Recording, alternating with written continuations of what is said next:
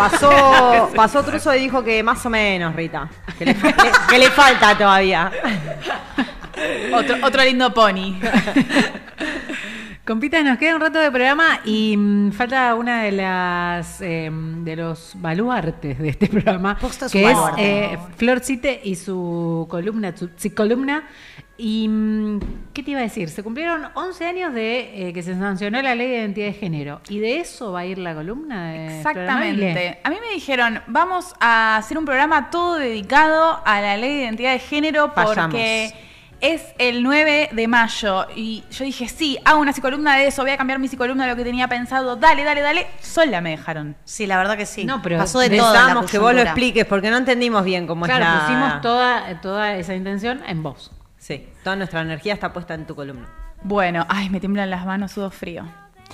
Bueno, les cuento. El 9 de mayo de 2012 se aprobó la ley de identidad de género en Argentina y fue promulgada el 23 de mayo siguiente. No puedo creer que entramos a la columna directo, sin chistes, sin Eh, no, yo quería decir... Lo estás haciendo, Yo o sea, quería estás- estás decir- cortando el De copete. Otra vez lo de tener memoria en año electoral. Tener memoria de lo que pasó en cada gestión y de los nombres que se repiten, ¿eh? Perdón. Me, me parece bárbaro lo que traes. Gracias. Eh, bueno, hace 11 años, con 55 votos afirmativos, ninguno en contra y una abstención, el Senado convirtió en ley el proyecto militado durante años por las organizaciones del colectivo travesti trans. Eh, y se aprobó la ley de identidad de género. Así que bueno, la columna de hoy va a ser un poco de esto. Quería hablar en realidad primero un poquito sobre el género.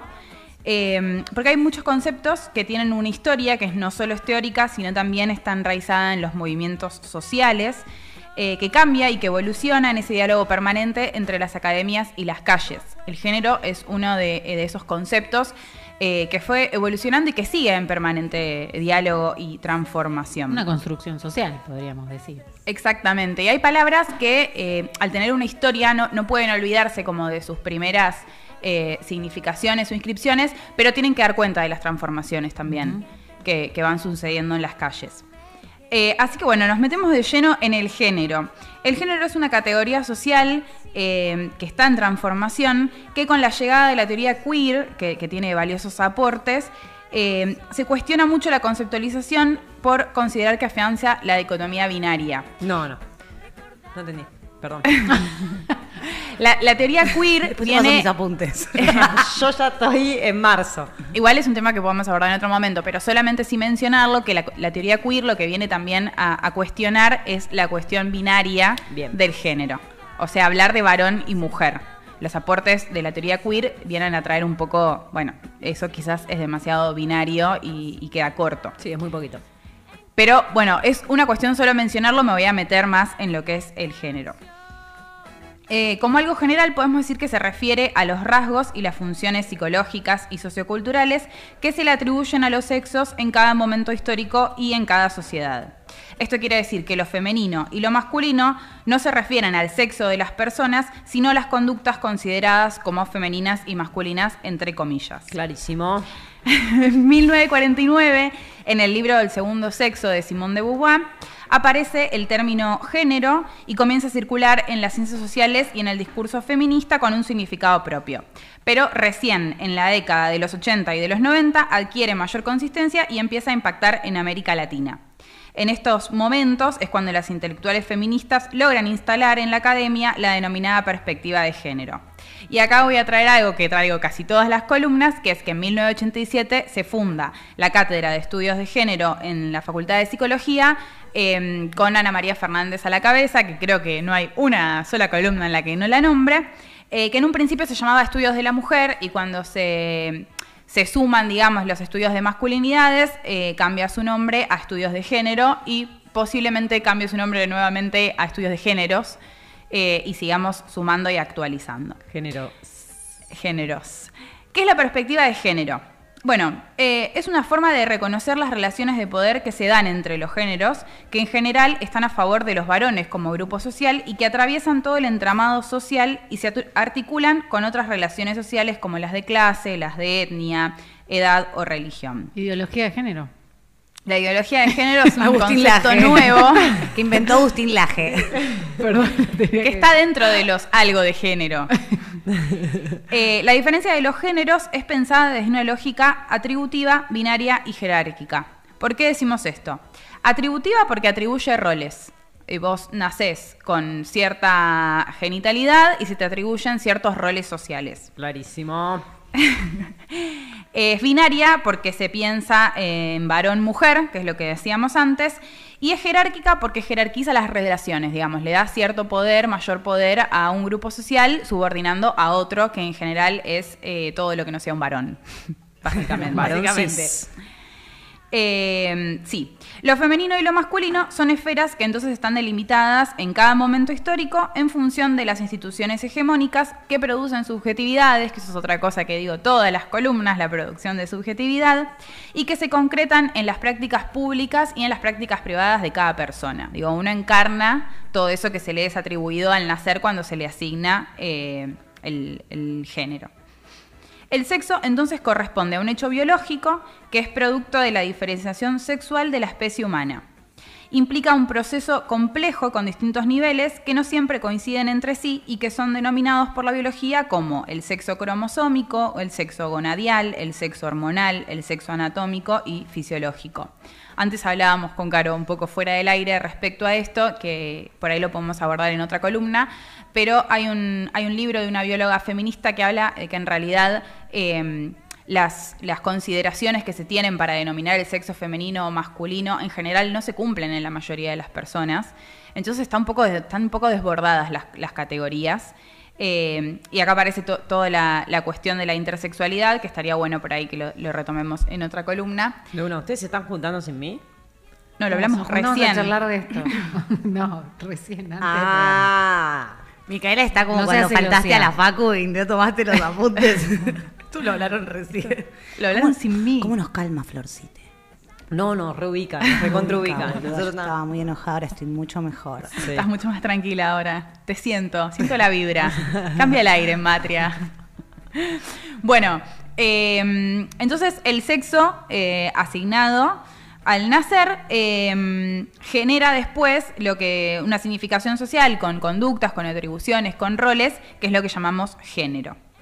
Esto quiere decir que tiene un carácter histórico y social, que tiene que ver con la identidad, que tiene que ver también con valores que se atribuyen a varones y a mujeres y que internalizamos todas las personas a través de los procesos de socialización y disciplinamiento.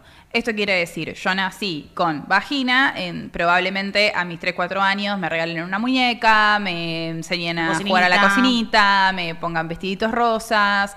eh, y Hay así, un juguete que es una plancha. Lindo. Nunca lo usé, No existe ni para adultos ya ese elemento. Divertidísimo. Una joda bárbara. Planchar. Sí, pero te, te dan todo el jueguito, ¿viste? Sí, la cobita. Sí. El set de cómo ser una esclava. Más o menos. Juliana Esclava. Juliana Ah. Esclava, Juliana Esclava. Incluso puede suceder que, que tu familia sea un poco más progre y no te regale los juegos eh, o te haga jugar a las cosas típicamente eh, masculinas o femeninas, pero después vas al jardín, eh, consumís la producción cultural televisiva y todo te termina disciplinando para que vos asumas el rol que te fue asignado al nacer en relación a tu, Tu sexo biológico. claro. Exacto, tu sexo biológico. Entonces, eh, cambiar un paradigma, em, pensando un poco también en la ley de identidad de género, que viene a cambiar un poco eh, el paradigma que teníamos hasta el momento, es un hecho político, pero también es una cuestión ética. Y acá es donde quería hablar un poco, eh, en- adentrarnos un poco más en la ley. Tra- trayendo un poco lo que preguntaba Mica respecto a eh, los, binarismos y la, teoría queer, hay algo de la complejidad de los cuerpos que está invisibilizada por los binarismos, que en general tiene que ver con, estas tipificaciones que decíamos antes de sexo cromosómico, bueno, toda esa cantidad de cosas, que en general desbordan los binarismos. eh, y es muy difícil de tipificar en ese sentido los criterios médicos que se usan. Eh, vos sabrás de esto por el Comité Olímpico Internacional que tiene. A mí me ha enseñado el Comité Olímpico Internacional, especialistas en excluir personas por su eh, condición de género. Exactamente. Y por cuestiones eh, que hasta ahora, digamos, es difícil como de... Limitar. exacto. Y de sostener, ¿no? Como, bueno, el nivel de testosterona, eh, la genitalidad externa de las personas. Eh, entonces, bueno, queda totalmente invisibilizado eh, la complejidad de los cuerpos en, estas cuestiones. Entonces, podemos pensar que géneros no es lo mismo que corporalidades y que incluso las orientaciones sexuales están pensadas desde estos binarismos, porque tenemos homosexual, heterosexual o bisexual. Eh, sigue como circulando esta idea de lo binario. Eh, entonces podemos pensar en un sexo biológico, que es el, cromosom- el cromosómico, el gonadal, lo que decíamos antes, y en el psicológico, que es el asignado, eh, el de la crianza, el asumido. La ley de identidad de género lo que pasa a ser un poco es de eh, leer el sexo que se leía en tercera persona, primera persona, que ahora lo vamos a, a des- desgranar un poquito más. Respecto al género, podemos diferenciar distintos conceptos. Tenemos la identidad de género, que es la autopercepción de las personas, que es un poco de lo que habla la ley. Eh, la sociedad ofrece dos, en este caso. Ahora, bueno, hace poco se sumó la X como una identidad de género en el DNI, que, bueno, tuvo también sus, sus repercusiones y sus debates. Eh, y, por ejemplo, la identidad travesti es una construcción política y de ciudadanía, eh, pero no está, digamos, dentro de las posibilidades de, los sexos asignados al nacer. Es como una identidad bien política. Después tenemos la expresión de género, que es el modo en el que me muestro, en el que muestro esa autopercepción. Después tenemos la atribución de género, que es le asigno un género a eso que veo. No sé, yo la veo a Lola y digo, ah, Lola es una mujer. ¡Qué moja! Por su expresión de género. Hoy un poco también lo que... Tú agarraste se- la más orgullosa. No, pero, pero mirá el ejemplo que puso, no te puso a vos de ejemplo. No, es que yo soy un Es chabón que- en el cuerpo de una mujer. No, Claro, lo que iba a decir justamente es que en general las expresiones de género, eh, con, con la teoría queer lo que podemos entender es que no necesariamente una expresión de género que me invita a pensar que una persona es mujer porque tiene ciertas prendas. Es. Exactamente, es. claro, puede no serlo, puede ser una persona no binaria, puede ser una persona que se Y autopercibe. eso la gente la confunde y la pone loca. Eh, yo te conté, a mí me pasaba que en cierta época de mi vida, alumnites me preguntaban, ¿sos nena o nene? Era maravilloso. Claro, es que bueno, en, en general la gente tiene mucha curiosidad de saber cómo se autoperciben los demás. Por eso es muy importante solo preguntar los pronombres Tal si cual. los necesitamos. En realidad no, los pronombres sí preguntarlos, preguntar la identidad de género si necesitamos saberla. Lo que necesitamos saber son los pronombres para Claro. tratar a alguien. No hace falta que sepa cómo se autopercibe. Para los Raúles y Mabeles, pronombre puede ser ella, él, ella, Bien, la. buena aclaración. Me Bien. gusta esta clase de ESI. un, un poco sí, ¿no? La- ¿No, la ¿no les tiramos, parece increíble que 11 años después de la sanción de la ley, esta 26.700 algo de 700, no Ay, me dejas helada. Ley de 26.743. La única pregunta que no sabía. Ley de eh. 26.743. Ok, Eh, si lo está explicando ahora y alguna, nosotras que estamos bastante empapadas en el tema, nos estamos enterando de cosas, imagínense la ignorancia del pueblo todo. El pueblo todo. Bueno, para el pueblo todo, roles de género son las expectativas sociales, los condicionamientos sociales, eh, y está pensado como los campos para lo femenino y para lo masculino, lo que hablábamos antes, ¿no? Eh, ¿Esto qué quiere decir? Por ejemplo, no sé, a veces se hacen como generalidades de a las chicas les va peor en matemática que a los chicos. ¿Y esto qué es? ¿Porque tienen vagina o porque tienen sexos biológicos, cromosómicos, bla, bla, bla?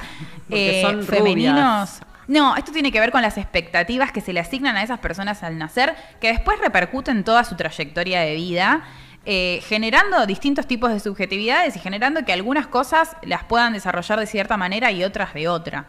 Eh, pero no tiene que ver con la biología de estas personas. Eso es muy importante, digamos. Hay juegos que son eh, destinados a lo femenino, que tienen que ver más con los juegos ra- narrativos, con los juegos de roles, y juegos que están más destinados, por ejemplo, para los masculinos, como los juegos regl- reglados, que terminan desencadenando elecciones profesionales posteriores para ambas, eh, para ambos grupos, digamos. Todo esto binariamente hablando, ya vamos a desarrollar la teoría queer por ahí en otra, en otra columna. Después tenemos relaciones de género, que tiene que ver con la sociabilidad de los varones, la masculinidad hegemónica, y la sociabilidad de las mujeres y las relaciones entre los géneros, que decíamos antes que es eh, jerárquica. Siempre está un grupo subordinado y hay una relación de poder ahí, donde generalmente quedamos en el último eslabón. Eh, después tenemos. Sí. Sí, quedamos, eh, no sé, No, nosotras no. Las mujeres Nosotras cis, somos no. mujeres cis, justamente. Bastante Sí, en la escala de la mierda estamos en un tercer puesto. No sé si en O sea, eh, también hay identidades que. Bueno, igual no, contra- no contradigas a la psicóloga. No, disculpa. No, contradecime lo, lo que quieras, pero voy a argumentar. Bueno, ahí. El, el grupo que estoy armando de nosotros son todos los que no somos No tiene varones que ver, cis. Ah, claro, perfecto, no tiene que ver con las mujeres cis, ahí va. Exacto. Eh, ¿Hice una bolsa de gatos? Hice una bolsa de gatos.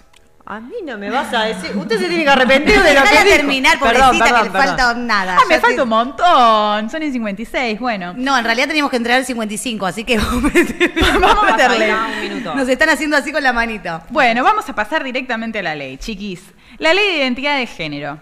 Eh, ¿Qué trae esta ley? Para cambiar la identidad ya no se pide una cirugía ni se pide adecuar el cuerpo con intervenciones quirúrgicas. Esto es una de las cosas muy importantes que trae la ley porque antes para poder hacerte un cambio tenías que adecuar tu cuerpo con una cirugía llamada correctiva. eh, y tener intervenciones quirúrgicas que amoldaran tu cuerpo al sexo que vos estabas diciendo que... O sea, pasar por pruebas percibías. horribles. Sí, sí, operarte, Sí, básicamente. o operarte. Eso so- es eh, única en el mundo, eh, la ley. No sé ya si vamos. después- ahí va. Sí. Con esta ley pasamos de una patologización de las personas a una despatologización, de ser un permiso judicial a ser un trámite administrativo, porque antes los peritos, por los que tenías que pasar, te decían cuál era el género tuyo. Digo, vos pasa- querías hacer un cambio y tenías que pasar por unos peritos que decían, sí, sos como el Comité Olímpico Internacional, sí sos mujer, eh, sí sos varón o no. Eh, y a partir de la ley, esto pasa a ser algo autopercibido y ya no se pide, como les decía, la cirugía correctiva o el cuerpo que se adecue. Eh, antes había que pasar también por una pericia psiquiátrica y médica. Ahora, en este caso, ya es simplemente algo administrativo.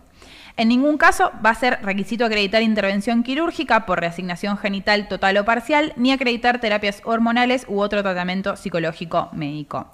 Y esto es lo que decía Caro, la única ley en el mundo que tiene el artículo 11, que se reglamentó recién en 2015, que dice que toda persona puede acceder a intervenciones quirúrgicas totales y parciales y o a tratamientos integrales hormonales para adecuar el cuerpo, incluida la genitalidad, a su identidad de género percibida, autopercibida, y que los efectores del sistema público de salud, ya sean estatales, privados o del subsistema de obras sociales, tienen que garantizar en forma permanente los derechos que esta ley reconoce. Tiene que haber prótesis y hormonas para provisionar a los efectores de salud.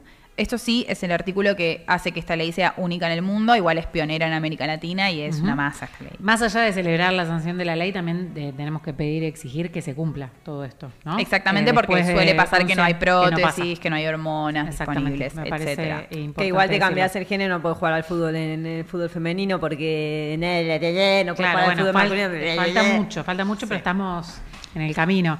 Eh, se nos hizo un poco tarde, Florcita, y cuánta data. Eh, compitas, eh, vamos a cerrar el Matria de hoy, ¿les parece? Sí. nos vamos a encontrar el martes que viene a las 16 horas por Radio Kamikaze. Se quedan Adiós. con los caminos del blues. Chao.